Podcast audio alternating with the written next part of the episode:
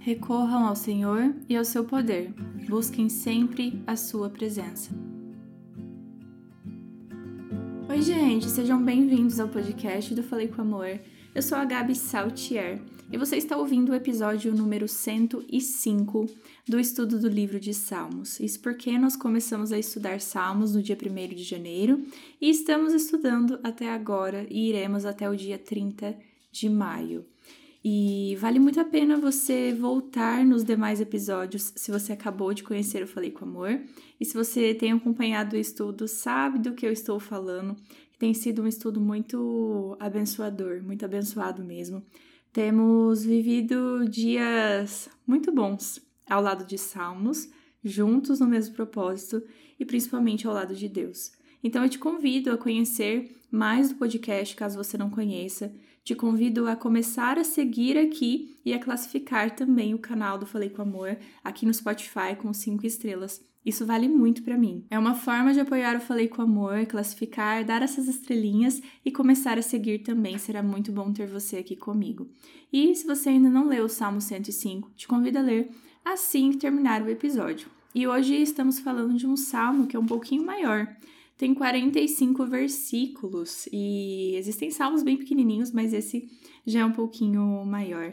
E eu leio um devocional chamado No Senhor Me Refugio, do Danny Ortmund, que é o mesmo autor do livro Manso e Humilde.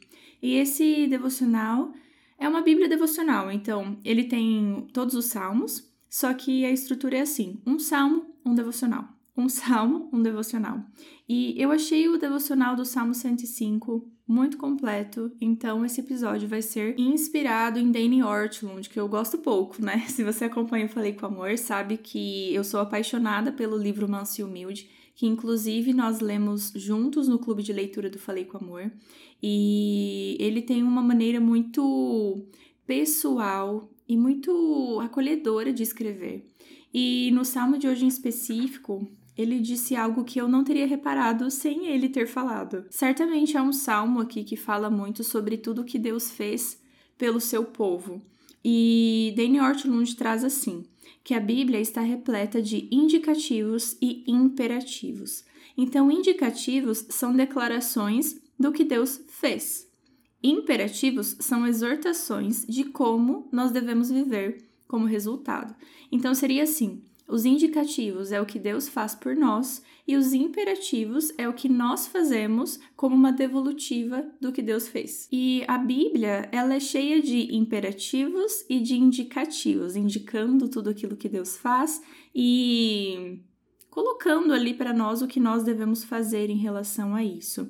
Então, nós temos é, um exemplo muito claro nas cartas de Paulo, que ele trabalha muito com o imperativo sobre como o povo deve ser, né? E o Danny Ortlund cita aqui o livro de Efésios, que inclusive já tem estudo completo no Falei com Amor.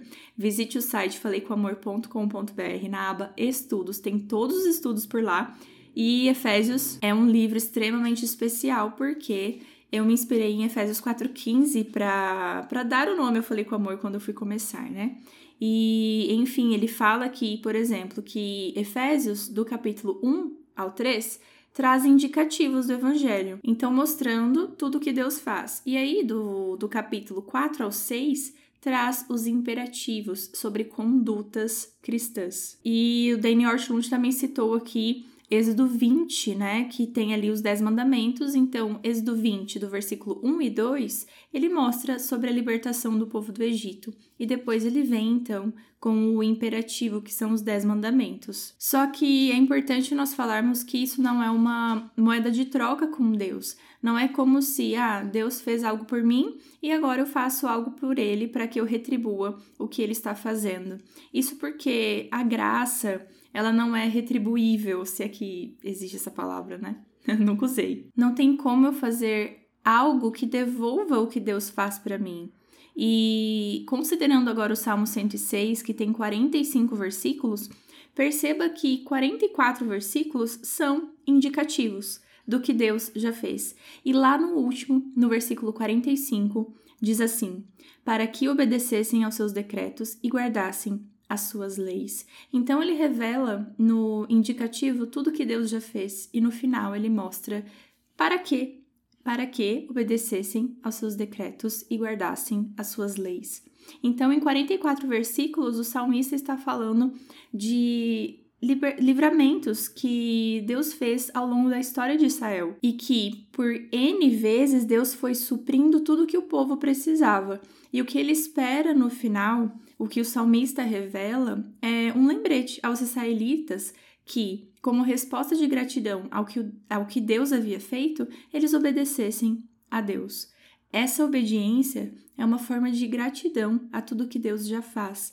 Ela é párea, ela é do mesmo nível ao que Deus fez? Não, ela não é, mas ela é o que nós podemos fazer, o que está ao nosso alcance. E agora, expandindo para além do Salmo 105, a Bíblia toda revela o que Deus faz por nós. E na Bíblia toda pede por obediência, para nós observarmos os estatutos de Deus, os mandamentos e obedecermos. Tudo essa obediência em troca ao que Deus fez inúmeras vezes e ao que Deus faz. E também em gratidão e aceitação da graça do maior indicativo que Deus já fez por nós, que foi o sacrifício do próprio Filho no nosso lugar. Então é interessante nós observarmos que não é. Não quero falar aquilo de ah, é nós fazermos o mínimo porque Deus não vê dessa forma. Ele nos ama tanto que o que ele espera de nós não é o mínimo. O que ele espera de nós é uma obediência, e isso é o máximo que nós conseguimos fazer para, de alguma forma, sermos gratos e aceitarmos aquilo que Deus nos deu de graça. Que Deus te abençoe e que viver em obediência seja um grande prazer na sua vida, como uma forma de obedecer esse imperativo, mas porque na Bíblia toda tem muito mais indicativo daquilo que Deus já fez. Fique com Deus e um beijo da Gabi.